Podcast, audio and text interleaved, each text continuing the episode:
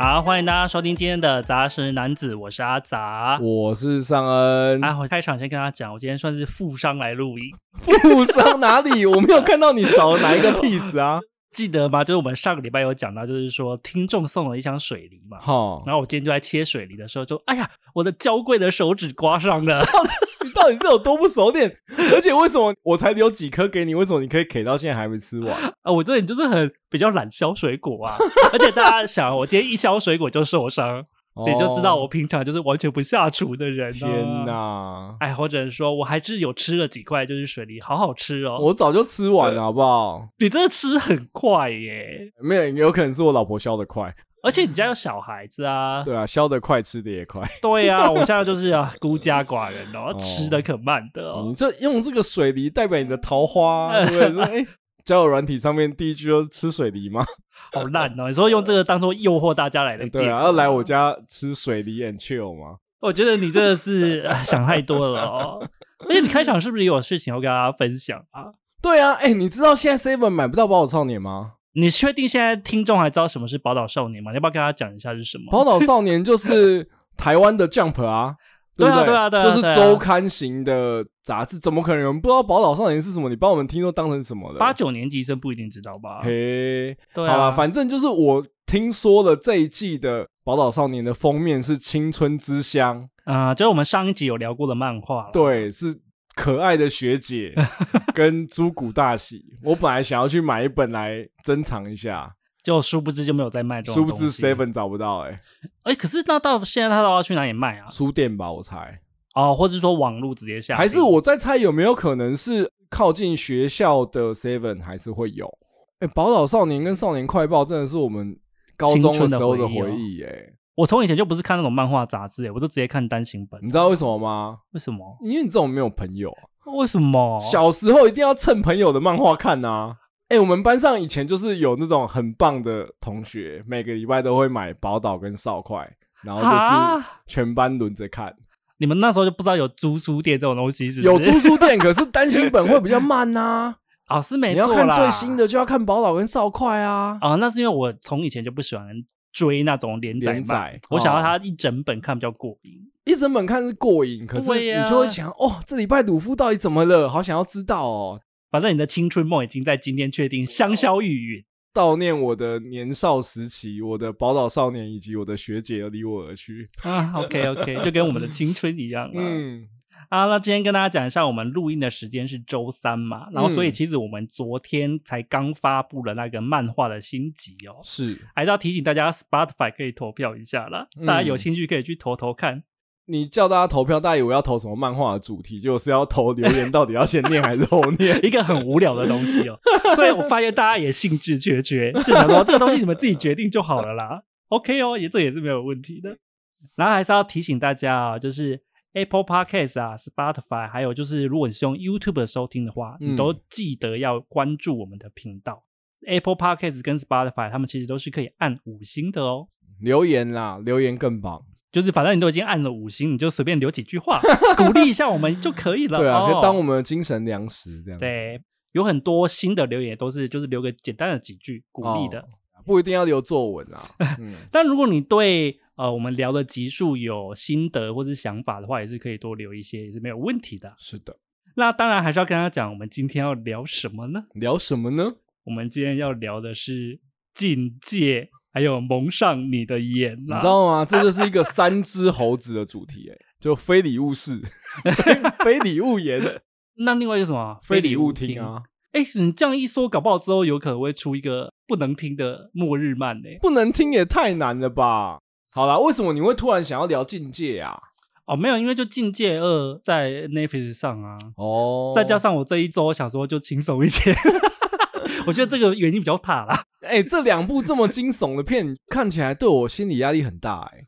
所以你想说，我为什么会用轻松的方法想要录它？是是？对啊，这个哎、欸，其实我还蛮怕看惊悚片。哈，所以你完全不看惊悚？应该是说我喜欢看惊悚片，可是惊悚片就是那种我需要。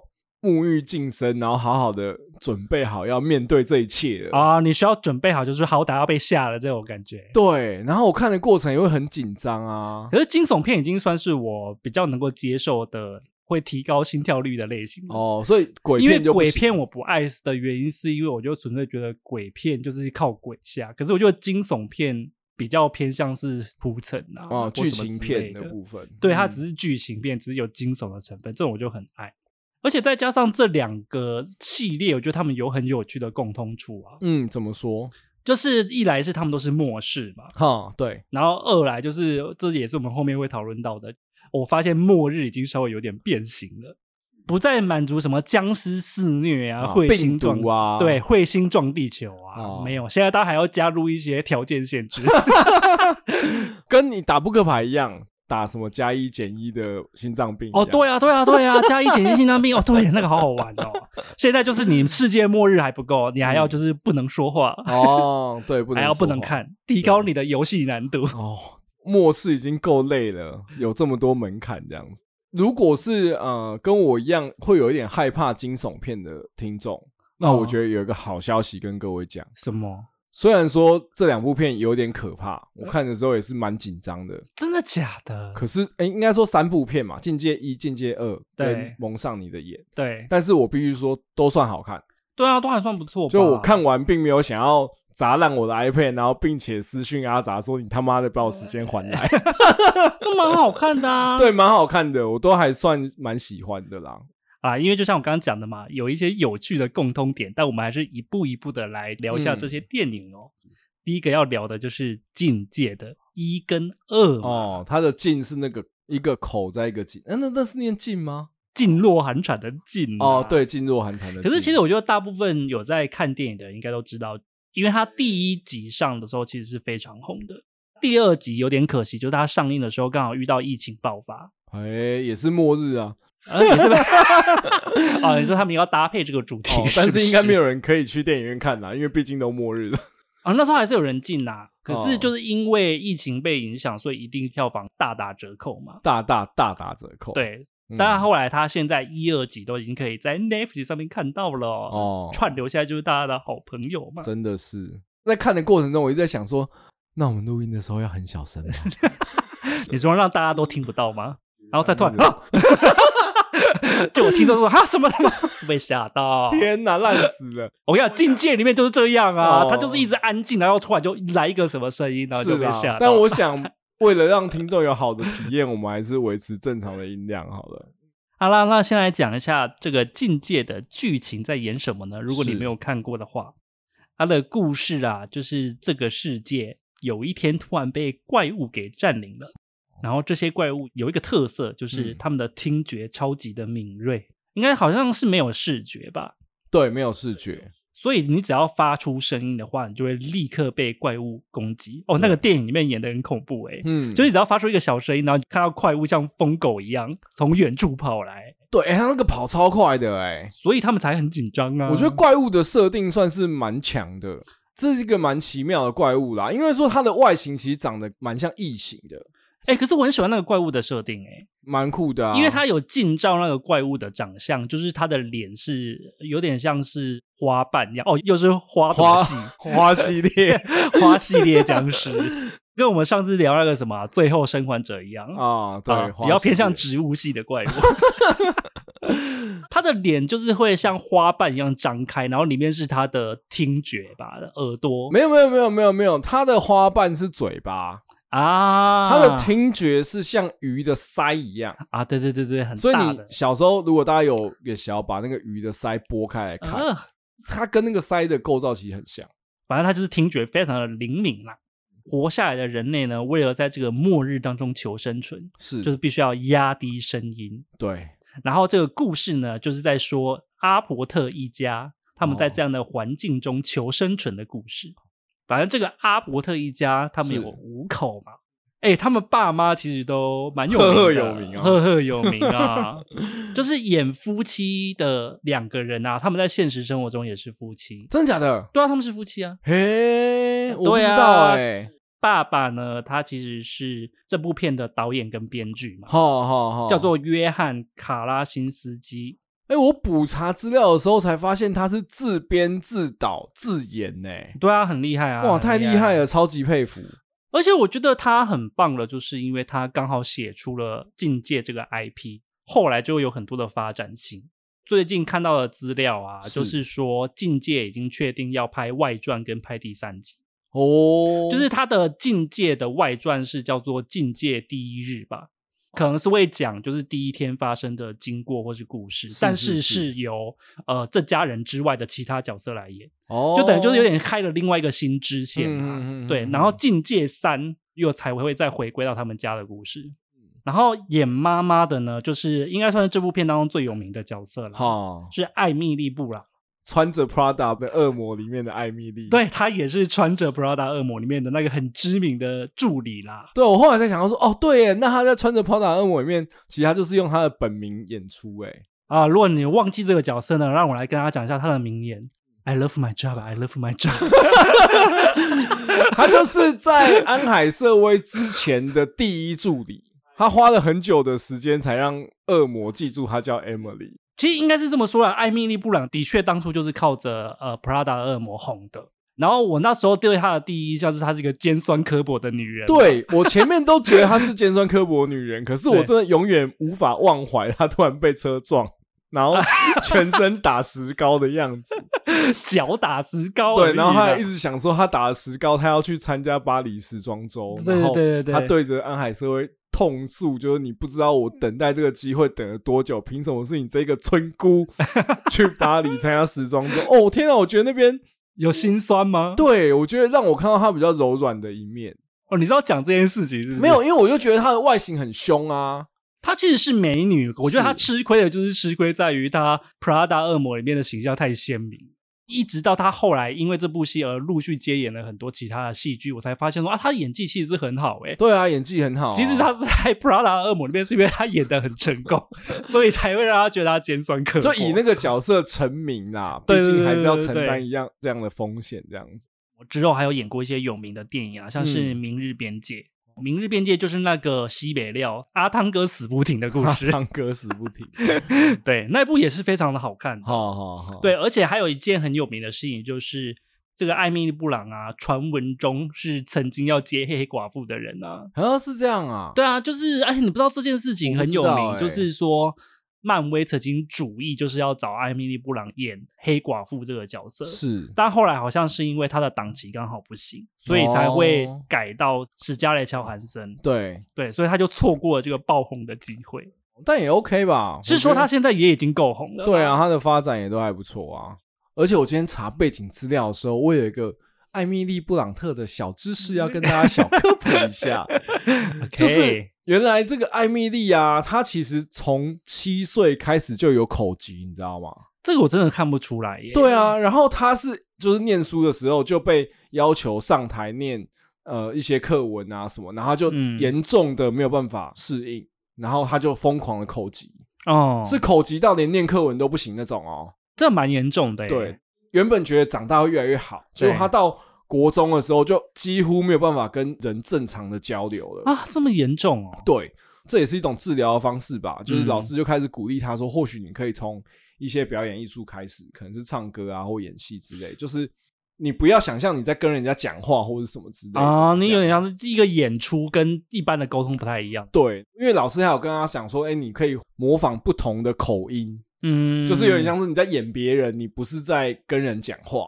就他最后真的用戏剧的方式，然后接受一些语言治疗，就克服这个口疾的毛病。这个好厉害哦！在十五岁的时候，然后他也因为这样喜欢上了演戏。然后你知道他现在有一个很酷的身份，他是美国口疾协会的董事会成员。哇，好厉害哦！对啊，好励志的一个故事。因为他可能就真的是深受口疾所苦啊。艾米丽这一个人哈，不只是脚上打石膏，也想要去巴黎。他有非常深的这个人格厚度，等待我们去挖掘。好了，那介绍完他们夫妻呢，那么就介绍一下他们家中的子女啊。哦，有一个长女，然后那个长女在电影当中其实算是一个蛮重要的角色，是是因为她在里面演的是一个听障人士。是是是。米利森·西蒙斯，他真的是听障哎、欸，然后所以他等于是真的在本色演出，是不是？对，因为我在看的时候过程中，我就一直觉得，哇，他演的好传神。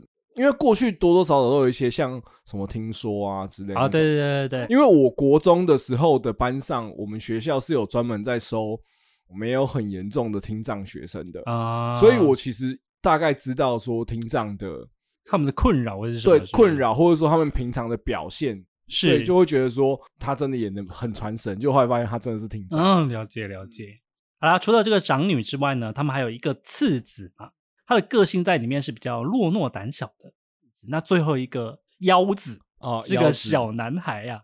然后这个小男孩比较特别的是，他在故事一开始就因为一次的意外被怪物给杀死了。领便当，对，这也不算累啦，因为他挂发生在故事大概前两分钟的事情。你以为这一家人要求生这样子已经很困难了吗？我告诉你，难的是啊，妈妈在电影里面还怀了孕。对，How dare you！我在看的时候我就觉得 How dare you！啊，反正总而言之呢。这部电影啊，就在他们的家庭末日求生当中发展了出来啦。哦，这是一个家庭末日求生记啦。那我蛮好奇的，因为你应该算是录这个议题特别去看的嘛。对，你第一次看的时候觉得还 OK 吗？我觉得蛮好看的啊。整部电影其实节奏很好，因为它也是我少数就是那种完全没有想要暂停或快转吗？想要加速，因为它是不能出声嘛。所以它整部片其实声音用的很少，对，它安静的时刻蛮多的。对，呃，它有几个小细节处理的很好，就是比如说切到长女的视角的时候会完全无声。哦，对对对对对对。然后平常人的是有声音的，因为他又要想要表现那种张力，所以他会一直出现那种。哦，低鸣声，对，低鸣声去彰显那个抑郁的情感，跟那种怪物在伺机而动的那种紧张感，对，那种紧绷感。我跟你讲，这部片就是你如果是在家里看的话，然后爸妈从旁边经过，可能会觉得说：“哎，电视是不是坏？”哎、欸，你你才不爱亏心而已之类，然后突然才会发出一个很大的声音把你吓到。画面跟节奏跟不能出声的那个设定，我觉得是环节扣的很好的。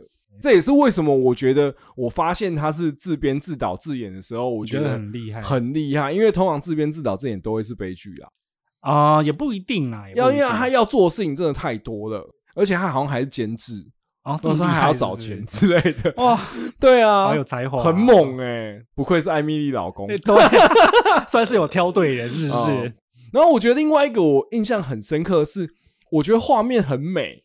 啊，它就是电影规格啊，怎么能够差到哪里去？可是我觉得真的让我印象很深刻，可能是这个导演对于光影的捕捉那个感受，我特别喜欢。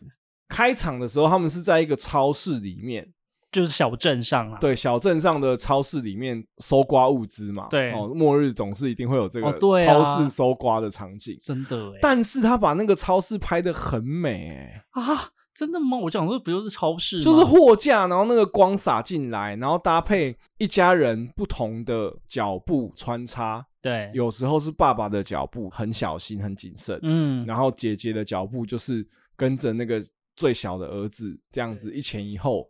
光是在那个场景里面，就把他们的家庭角色架构得很好，然后画面又非常的美。因为我那个时候是在电影院里面看的啦，所以其实我就在电影院里面看的声光效果感觉特别好。是，是，是，是因为就像刚刚有讲嘛，它是一部强调声音运用的电影。对，所以其实，在电影院里面，真的很少会有看电影的时候感觉到，就是说整个电影院里面不敢出声音的感觉。哦，是是，就是因为你知道以前在看电影的时候，它毕竟声音会很大嘛，所以里面难免会有一些。爆米花的声音，稀稀疏疏。可是你境界这部片啊，吃东西有点困难，因为你会有点抱歉，你会不会觉得说有点大声？哦，会不会它搭配一个设定是，假设你在电影院有声音的时候，搭配那个椅子这样摇一下，你可能就会被吓到吧？所以那时候我看电影的时候印象很深，你很少会感觉到电影院这么安静。哦，所以如果提醒大家境界如果有三的话，进去就不用买食物了。对啊，应该不行哦，你吃东西会被大家发现。而且我觉得他电影很过分的，就是说在里面安排了很多不能出声大挑战，真的很可怕哎、欸。没有，我觉得其实看完还是会觉得整部片偏唬烂。为什么？因为他不能出声，然后还要搭配那一些桥段来看，其实你会觉得几乎是不可能。所以你踩到钉子也没有办法不叫吗？踩到钉子怎么可能不叫？哎、欸，那个很可怕、欸。而且我跟你讲，它它最大的一个 bug 是什么？你知道？当然我不是要说它不好，但是我觉得它是一个很大的 bug，是人受伤之后都是有伤口的。所以你痛的不会只是当下，就比如说他有踩到钉子，那踩到钉子之后还要逃哦，他那个过程中哪有办法完全不出？你就想嘛，你平常受了一个伤之后，你会一直去挤压到，尤其是他那个是脚底板诶、欸，每走一步你都想叫，好不好？哦，而且他那个时候还同时怀孕，对啊，然后再来是生小孩也是啊。我不知道我们的听众里面有多少人有这个生小孩或看过人家生小孩的经验。至少我看过人家生小孩的经验是，他要生出来生他妈那么快哦，他生的蛮顺，他是滚溜一下就是，对，滚溜一下就出来了，滚溜一下就出来，本身就是一件很难的事情。你光阵痛你就痛个五六七八个小时都有可能，每一波阵痛来就是很痛。再来就是说，你生出来之后，你是有一个砂锅大的伤口在你身上的、欸，然后怎么可能隔天就要起床？隔天就起床开始战斗了，有没有？我只能说母爱很伟大，母爱很伟大。哎、欸，可是那你没有跟我一样，一直觉得那根钉子在那边很可怕吗？后来再也没人踩到过。他有提醒他们，没有吧？有有有，他们下来的时候，他妈妈有一个眼神跟他讲说，那边有钉子。没有跟我一样很好奇，就是为什么怪物也没有踩到吗？怪物又不会痛。会吧？没有没有没有没有，怪物的设定是连枪打他都不会痛哎、欸，会吗？他要打到他最软的那个地方，不是不是不是打到最软的一块，他是要那个助听器有先破坏他的防护罩之后开枪才有用。他第二集开头就有啊，警察拿着那个散弹枪跟他对干，他是不怕的。可是我在看部这部片的时候，我有一直在想、欸，哎，他们晚上睡觉都不会打呼吗？打呼的人就死了没？哎、欸，对，因为你知道我那时候看的时候，我一直觉得说，例如说晚上打呼，对，这是你无法控制、啊。磨牙，磨牙，说梦话。对啊，说梦话。如果以前是那种害怕蟑螂，你看他会尖叫的人，在这种末日当中，你都无法生存。所以他才是演末日生存的一家人，而不是演末日生存的大家，因为大家都死了。我想象很难不出声的，就是那种呃，虫子突然跑到你身上。哎、欸，那我都还好哎、欸，真的哦。我连看那个电视都不太会笑，什么意思？我之前有听台通啊，嗯、他们好像就有在聊，就是说我忘记是谁啦，好像是主持人，嗯，嗯他就是说他看电视看到好笑的，他不会笑出来。我也其实也还好，我其实也不会，我是那种看笑话，我如果旁边没有人的话，我就会内心笑，但我不会笑出声。我要笑出声，一定是因为旁边有人。嘿，就是所以我觉得我在这个末世当中，我好像是可以活得很好。没有啊，不容易叫，也不容易笑。可是如果有虫子，像我就是有那种经验，虫子停在我脸上之类的，哦、然后我摸到的时候，我会吓一跳、欸。哎，但吓一跳不代表会发出声音啊，吓一跳不会哎干这样，就是惊叹声。对啊，还是我末日的时候，我就会不太 care 了。对，我现在很很好奇耶、欸，这种事情到底有有没有办法忍住？还是各位听众，你可以挑战看看一天不发生？没有，我觉得真的 很难。那所以他们有优势啊，他们优势是什么？因为他们会手语啊。刚、嗯、开场的时候，我还想说。哇，干这么强哦！末日才多久而已，你们马上就学会手语，而且你们要怎么学习？对对对对对。但是后来发现说，他们本来就会，那对于他们来说，当然就有先天上的优势，他们家人是可以沟通的。所以告诉大家啦，手语真的很重要。不管在说什么，哎、欸，我跟你讲，这是真的，好不好？你在看一些灾难片的时候，你都会想说，哇，这个技能真的很重要。哦，就像我前阵子看《不可能的任务》，你知道我觉得什么很重要吗？攀岩很重要，我就知道，赶快去进修一下。如果要讲末日技能，我真的觉得哈，基础的水电知识好像真的很重要。你要懂得怎么样在路上看到一个废弃的引擎，让它运转起来的。对啊，你要捡废电池来用，你也要接嘛。哦，这真的好需要哦。对啊，你看那个男主角多屌。他们家接的跟什么一样？哦，对他家好厉害。他们家还有警示灯，他连助听器都可以自己修，欸，哎，不止自己修，还自己研发啊。对啊，自己生产。我跟你讲，我等一下回家就要报那个线上课程，水电的。哎，我跟你讲，那个爸爸如果在现实社会中哦，就已经是某公司的 CEO 了，研发 CEO 哦。对，太强了。但我觉得这一部我自己看的时候，我觉得有个东西也是蛮有趣的，欸，嗯。就会看到说他们在这个无声的末日当中如何打造出自己的生活文化哦。我很有印象，就是他们在那个路上都会铺上应该是石灰吧，还是什么之类的沙子，它就是为了踩上去不会有声音。对，而且他们要腾架卡赤脚走路。对对对，一来可能是因为保护脚啦，不会才不会踩伤吧？我赤脚走路怎么会保护脚？你穿鞋子走路才不才会保护。我是说撒那个沙子或石灰哦，好好好，只是为了想要让他们踩的时候不会受伤吧？其实赤脚走路超难的，你知道吗？主要是因为他们都在野外，如果是在都市应该还好。你记不记得我们小时候一定看过什么报告班长？报告班长不是都要五百竞赛吗？对，然后怎么还是什么山里面的那种定位赛跑？对然后就他们队大落后了，然后最后就要靠那个原住民。他就说：“哦，我穿鞋跑不快，他就赤脚这样子带领团队的那个旗帜还是物资要冲到终点，就是快要到终点前的一百公尺一样踩到树枝，哈，哇，脚穿过去。那我从小就对这件事情非常有印象。然后后来长大之后，比如说去什么海洋音乐季之类的，然后也会比如说脚湿湿的或干嘛的，就想说我赤脚在路上走，干根本就超难走的，好不好？就是不是在沙滩上走的话。”你真的走到柏油路很不舒服哎、欸，我觉得不是不难走吧，是你要小心有一些杂物会伤到脚。对啊，也是前几幕就有他们赤脚的画面嘛，所以你就很害怕是不是？想说末日那么快就练成了很厚的脚皮吗？他们还有其他的，像是他们把。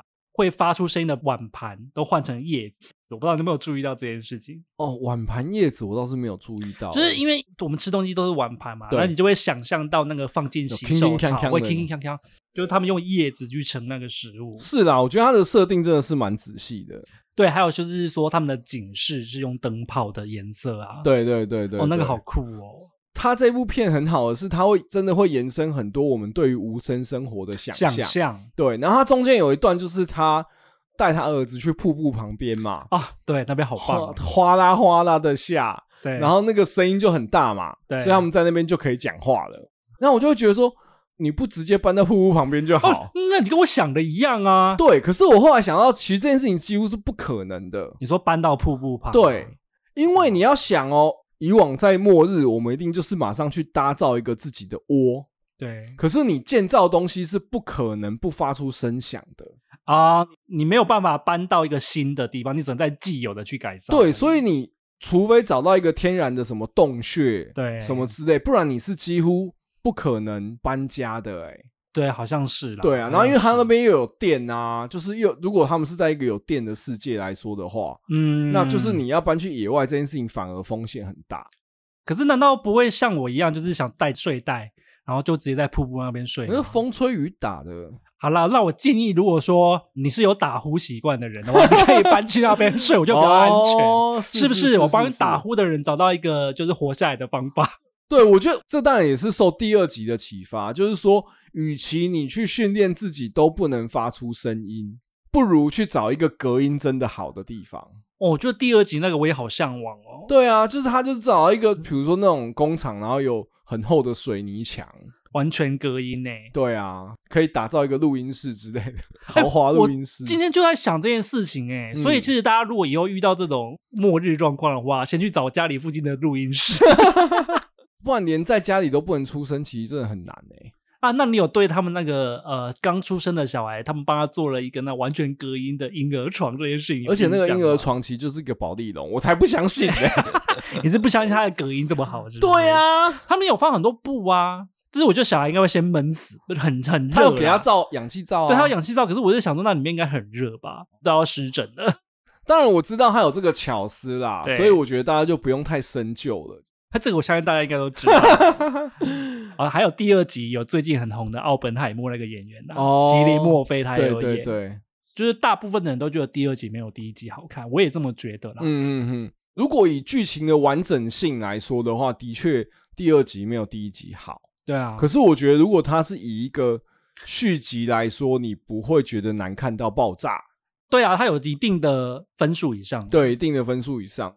一跟二，它的剧情是完全连贯的。其实很少看到这么连贯的续集。哎，这个我本来要讲，就是《境界》一跟二，你是可以一次看完的，因为它其实就是发生在隔天之后的事情。对啊，对啊，它它的剧情是完完全全连贯的，是是是，甚至连场景都有连贯。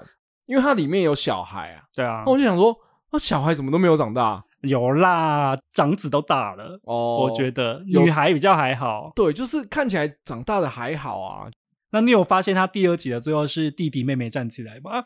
弟弟妹妹当然要站起来，他们都长那么大了。没有啦，那是因为第一集是爸爸妈妈保护小孩的一个主轴嘛，然后第二集他们就反过来接棒的概念，对他们接棒，他说我们长大我们要站起来，哦，弟弟妹妹要站起来保护爸爸妈妈了。有有有，但我最后看还是有笑出来了，就是他那个想要营造这种感觉，就是第二代要努力站起来守护这个世界的感觉，我觉得还是有让我笑了一下。啊，反正就是你如果有看到第二集，就最后你就知道啊，就是他还去了一个岛上嘛，哦、然后还导致那个岛灭岛。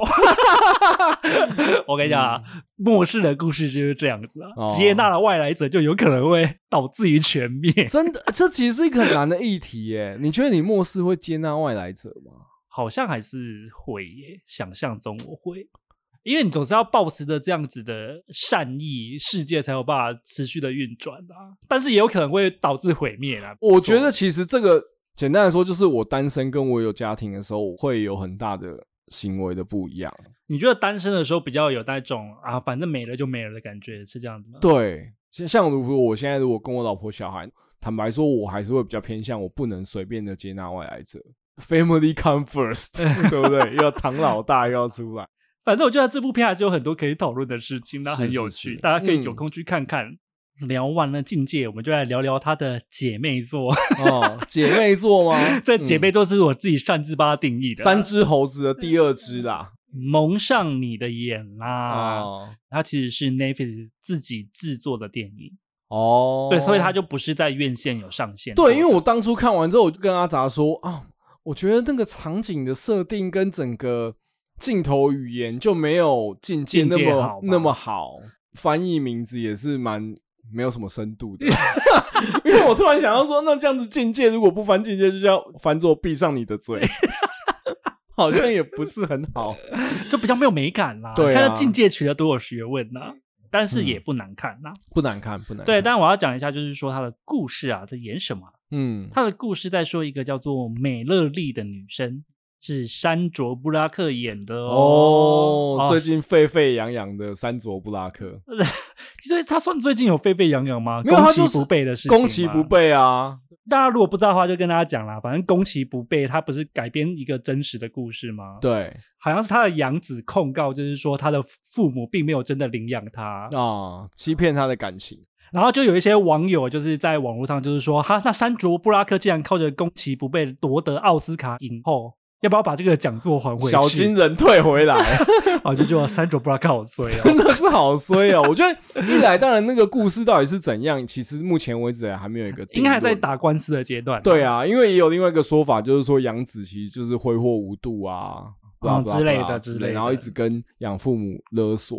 想要讲回来就是关他屁事，关三卓布拉克屁事。这简单来讲，三卓布拉克就是衰啦，诬告衰。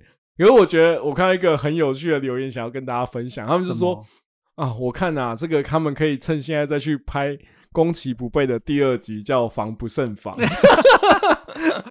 好了，反正山卓布拉克演的这个女主角呢，是她在整个故事的一开始就是已经怀孕在身了。你看又怀孕，真的。可是这个我比较不会怪她啦，因为她毕竟末日还没开始怀的啦。但是他其实，在骗子一开始的时候，他就一直抱着一个矛盾的心情，是就是他一直犹豫要不要这个小孩。他本来就没有很喜欢小孩，再加上他的不知道是不是丈夫啦，就已经离开他了嘛。哦，是，所以他一直在犹豫说要不要生出来就把他送养还是什么之类的。他原本以为怀孕这件事情已经有够烦人了，对，更严重的事情就立刻降临在他的身旁。哦，而且我觉得那个。惊悚感演的很好，就是他那一天是去医院产检，产检好像是陪他姐姐还是妹妹，他妹，他应该是他，反正就他姐妹啦，对对对，陪他去，对。对，然后他就突然发现医院里有一个女生开始撞墙。哦，真的，就前一秒还看到他在讲电话，后一秒出来开始在撞墙，然后他就吓到，他就想说啊，这莫非就是电视上演的那个自杀吗？对，因为那个时候电视新闻一直在播报，就是一个自杀潮。然后他就是想说，哎，那本来在俄罗斯嘛，他就发现说这个东西好像已经来到他的身边。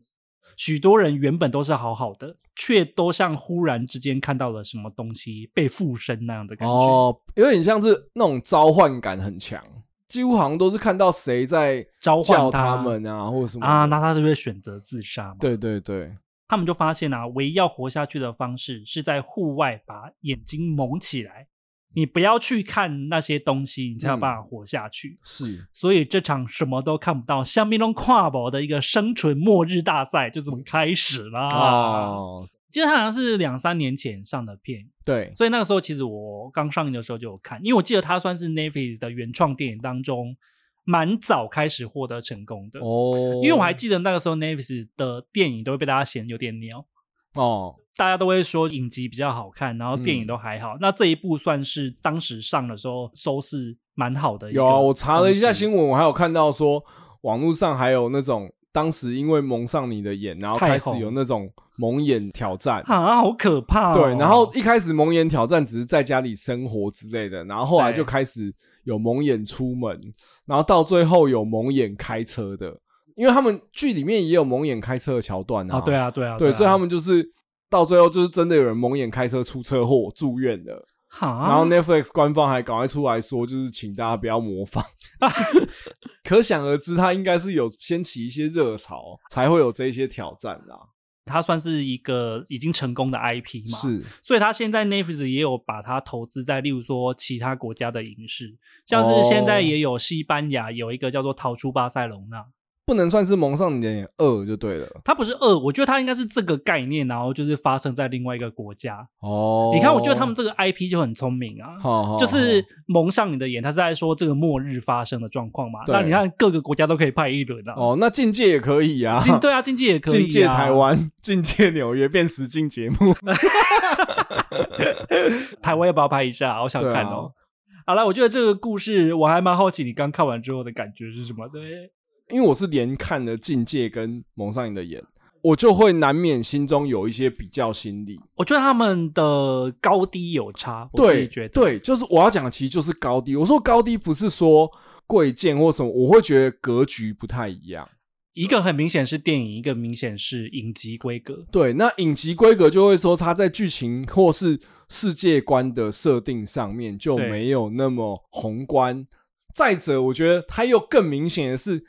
小孩那么乖哈，我是不相信的。哦，对，那两个小孩真的很乖耶。小孩有点太乖了，就是以我自己是两个小孩的爸爸，我觉得太难了。我觉得小孩最难搞的应该是说，他现在假设是学龄前，比如说像《蒙上你的眼》里面那个，应该都是幼稚园的年纪。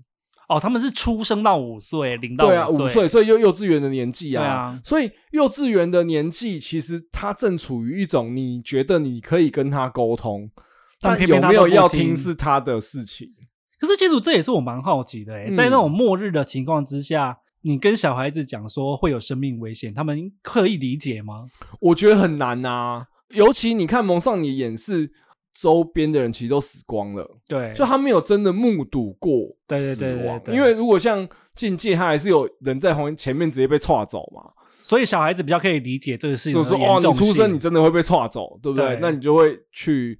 遵守那个规则，对，遵守那个规则。但是蒙上眼就没有啊啊！对啦，对啦。然后他们的坏人又是那种虚无缥缈的灵体，所以他们这么乖，真的有点太出乎我意料之外。就我前面就觉得说，这怎么可能啊？什么就是你对他再凶有屁用哦？如果对他凶有用哦，我早就升天的啦。像我自己的经验来说，我在凶小孩的时候，小孩会通常有的反应就直接给你宕机。哦，你说他们就会不敢讲话吧？对，也不是，就是我觉得大人应该也是，就是当我们面对一些真的很很难堪，或是说真的很激烈的情绪的时候，嗯，其实我们头脑是没办法思考的，然后就会一脸呆滞。所以我的小孩，我也曾经我很凶的时候，对，然后我跟他们讲，然后我觉得他就是一脸灵魂出窍的脸，他没有 catch 到。真的状况是什么？对，他就只是被抽空的那种感觉，对，情绪被抽空的感觉。所以三卓布拉克前面还在那边自以为很凶，跟他们讲，那我就心里想说，到底有什么屁用？啊，从两部灾难片就看得出来哦，尚恩对于末日当中他们教育小孩的行为啊，有一些疑问啊。坦白说，我我对于末日当中保护小孩，当然是毋庸置疑摆在比生命更前面的第一位。欸、但是坦白说，我是非常悲观的。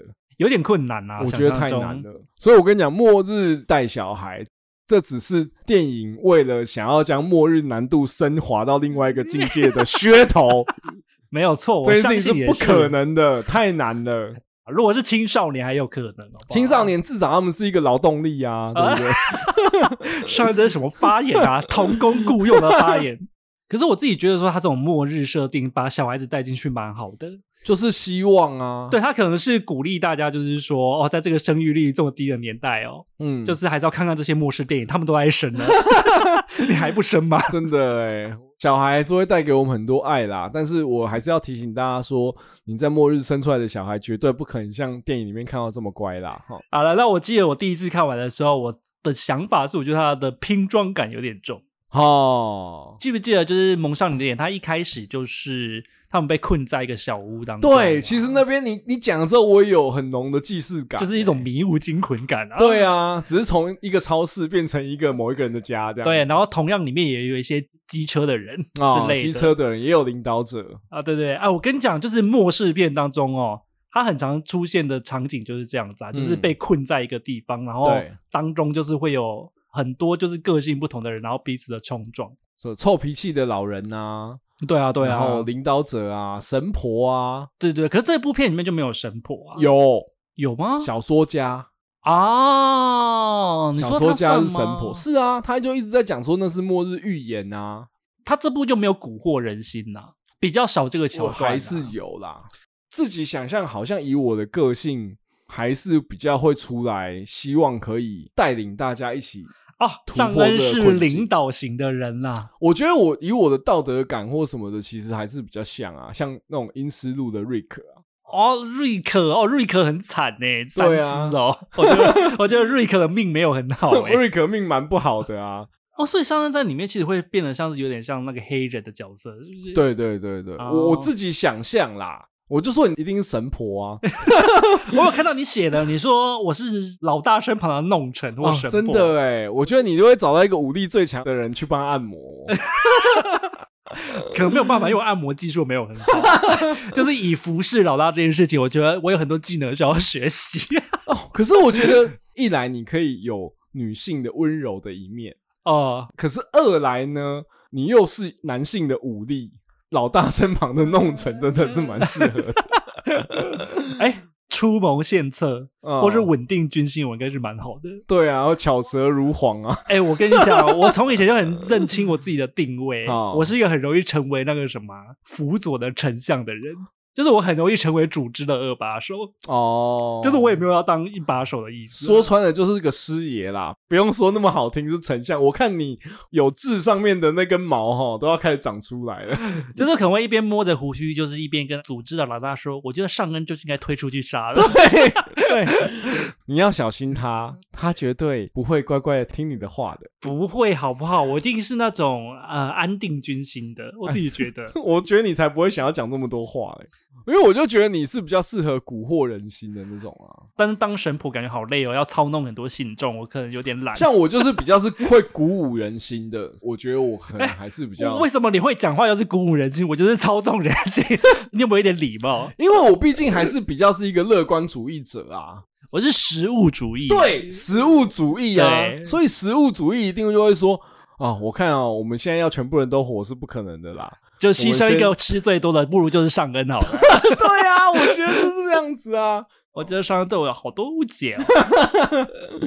你看过就知道他有划船的那个情节嘛？是是是，对，所以他其实有融入一些算是户外探险的一些元素。哦，可是我超级喜欢的是 GPS 开车那一段啊！你喜欢这一段啊？对啊，我觉得很聪明啊。那我其实有点好奇，欸，他们不能用 GPS 手机定位吗？他们就是用导航定位啊。我的意思是说，你可以用走路出去，然后你用 GPS，它不是会有语音吗？我一直想说他们为什么不用语音？哦，可是因为他们要搬东西吧？哦，是吗？他超市感觉起来没有很远的，他们开车感觉起来三分钟就到了，也没有多远啊。哦，我觉得这部片细想还是有一些 bug 啦，是蛮多的啦。啊，可是我觉得还有一个很有趣的点，就是在于，嗯，因为我们刚刚不是有讲说，这部片他们要对抗的是看不见的东西吗？在户外的时候，只要看到某一个不知道是什么的灵体，他们就会发疯。对，可是他后来可能是想说这个难度太低了，他们就加入了一些被洗脑的人。好好好，就是有的人看到灵体会发疯，然后就死掉嘛。是，然后有些人是看了之后就开眼了。哦，对啊，我就觉得说，哦，他好像又在想要融入一些邪教的概念，是不是？就简单来说，我会认为，比起境界，它就是直接是有一个怪物蒙上你的眼，它是灵体，但是它对于灵体的设定，我觉得没那么严谨。比如说，为什么灵体不能进到室内？因为看起来它好像是一个没有实体的东西，它应该是不会被物质的东西挡住。对啊，然后它是无孔不入的啊。比如说有人开门关门，它为什么不能进来？我觉得有一些想不透的地方。那的确想不透，的确像你讲的啊，为什么有的人是自杀，有的人是开眼？他就是想要营造出被蛊惑的感觉吗？就是有的人在末日当中是会变得汲汲营营的求生嘛，但有的人在末世当中，他会变成突然像是我被这个末世救赎了，我领悟到了生命的另外一个境界，我就变成一个。疯狂的杀人魔或者什么之类的哦，很多末世的作品会描述这种事情，是，但是那个我觉得这部也是有这样的感觉，那个是主动的啊，但是开眼族他们又不是，啊、他们算是就被洗脑，他们直接免疫哎、欸，而且是被洗脑成坏人，对啊，对啊，好了，那反正这两个系列你觉得都还算是 OK 看吗？其实我真的蛮惊喜的，因为我算是一个还蛮常看末日片的人，我也是，对，居然有这种新的设定。而且包括像是我之前也有在 Netflix 上面看到一个影集，但我没有看。哈，但他曾经也是蛮红的，我本来也想看的。是叫做《绝夜逢生》。哈，它的设定就是不能晒到太阳，不能晒到太哦，太阳有毒是不是？对，有毒。哦，然后所以那个故事很酷的是，那一群人刚好在飞机上，是，所以他们要太阳升起之前开着飞机到另外一个是夜晚的地方。所以他们就是等于是一直在飞机上开，一直在开，一直在避那个太阳升起。好好好，对，所以我觉得那个故事也蛮酷的。小时候看过那个也是反乌托邦名著那个《羊毛记》啊，他是躲弟弟的，就是地堡的啊，会不会跟地堡系列有点像这样？就有点像啊，就是反正末日就是他们要有一些变化，外面的太阳啊，空气都有毒这样子。我你这么一说，我突然也有想到以前我看过一个叫做《银发少年阿基》的，是。的动画片，哦吼，他是在讲这个世界毁灭了，然后毁灭的原因是因为植物突变，哦，就是植物变成会吃人，或是说会有智慧的生物，哦，又是一个花系列的，对，没有，所以你就可以看得出来，就是你知道大家都在想尽办法用不同的方式毁灭世界，哦，真的哎。所以，如果有听众还有更多末世的条件限制的花招，但我们没有提到的，拜托大家告诉我。对，或是你有看过什么，就是你觉得末日元素很别出心裁的。对啊，因为我真的是看了太多僵尸，太多病毒，可以给我们一些新的哦。好了，那节目的最后呢，我们就是一样让上恩来念一下我们的留言了哦。那第一个是在我们 IG 芭比的这一集下面哈，有留说。哦，这一集真是边听边点头，嗯，所以我们逆风也是有共鸣的哈。当初想看，也是喜欢他的设定，看完也就觉得，也就是设定有趣，没看到什么故事。因为而且这位我记得是女生啦，这个我可以补充一下，就是说，因为我有在 IG 线动有投票，就是说巴本海默这两部片喜欢哪一部？我发现喜欢奥本海默的还是比较多一点，即使是女生。但我觉得也是要讲说，我们对于他的议题是没有意见的。我们是对于电影本身表现手法啦，对，所以他的议题都还是很棒的我要上来这边赶快消毒一下。所以回扣阿杂刚刚讲的第二个留言，的确就是。有一个听众在我们那个巴本海默你喜欢哪一部下面留的说，我喜欢海默多一些啦。那这看起来也是一个女生的听众，这样。对啊，对啊，嗯，或是说你自己有喜欢芭比，或是说奥本海默，你有别的想法也可以跟我们讲一下啦。嗯，毕竟同性相吸嘛，就是我意思就是说同性质的啦，我们的对啊听众可能还是属于我们同温层的多一点，所以我们也很欢迎有跟我们想法完全不一样的。但你又听得下去我们的节目的，对，你想要跟我们讲一下芭比到底是好看在哪里的话，也非常的欢迎，你就出来跟我们聊一聊。没有没有，我是说在留言里面呐，不用真的到我们这个社区，你说还约一个咖啡，大家坐下来好一聊，或是不用想要到 我们的录音室跟我们聊，是也是不用啦哈。好啦，那今天的节目就差不多到这边结束喽，我们就下个礼拜再见喽。我是阿杂，我是尚恩啊，拜拜，拜拜。